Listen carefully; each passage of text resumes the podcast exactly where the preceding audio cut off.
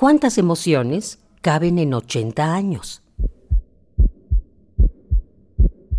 ¿Y a ti qué recuerdos te trae la música? Súbele el volumen a la radio, que el viaje a través del tiempo está por comenzar.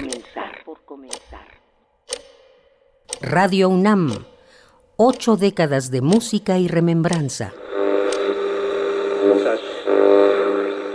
Las imágenes son capaces de hacer que una palabra aterrice en un espacio concreto.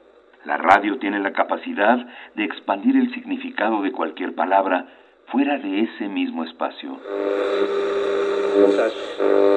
1991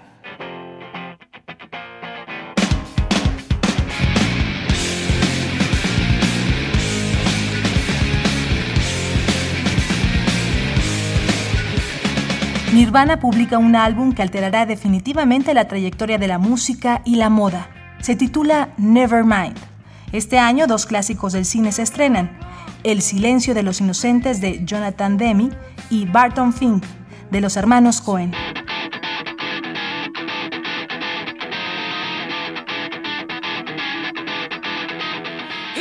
El rock, el heavy metal y el punk sacuden la tierra en Chicago. Es el primer festival Lollapalooza organizado por Perry Farrell, el vocalista de la banda Jane's Addiction.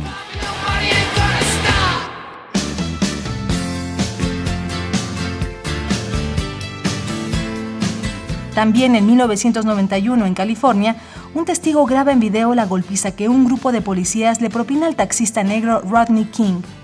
Los acontecimientos ponen la lente sobre el abuso policiaco que reciben las minorías en Estados Unidos. Un año después, esta rebanada de realidad en video incendiará la ciudad. En la Federación Rusa, Boris Yeltsin es elegido presidente.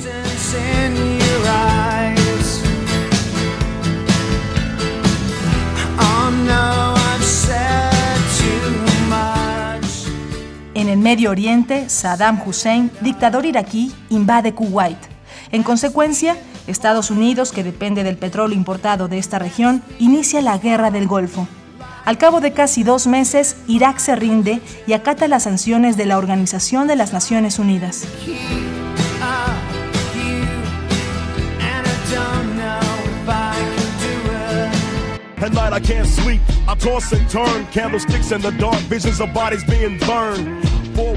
En agosto, Estonia, Letonia, Ucrania y Bielorrusia se independizan de la Unión Soviética. Estos hechos determinan su disolución, que culmina con la renuncia del presidente Mikhail Gorbachev a finales de diciembre.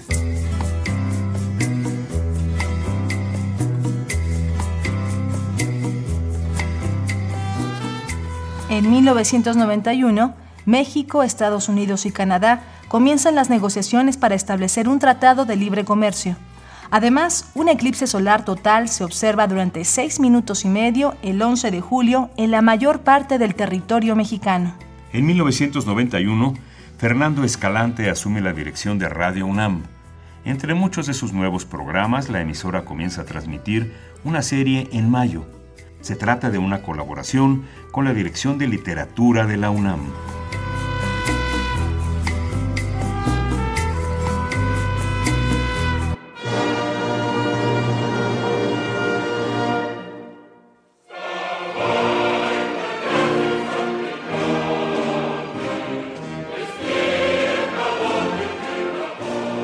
El último día del año se disuelve oficialmente la Unión Soviética.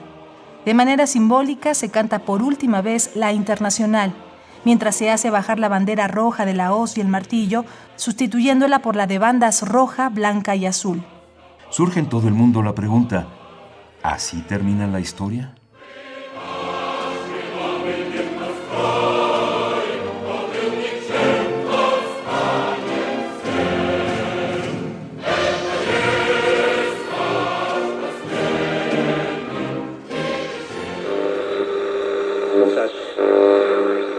Radio UNAM, ocho décadas de música y remembranza, porque la vida se mide en canciones, historias, instantes.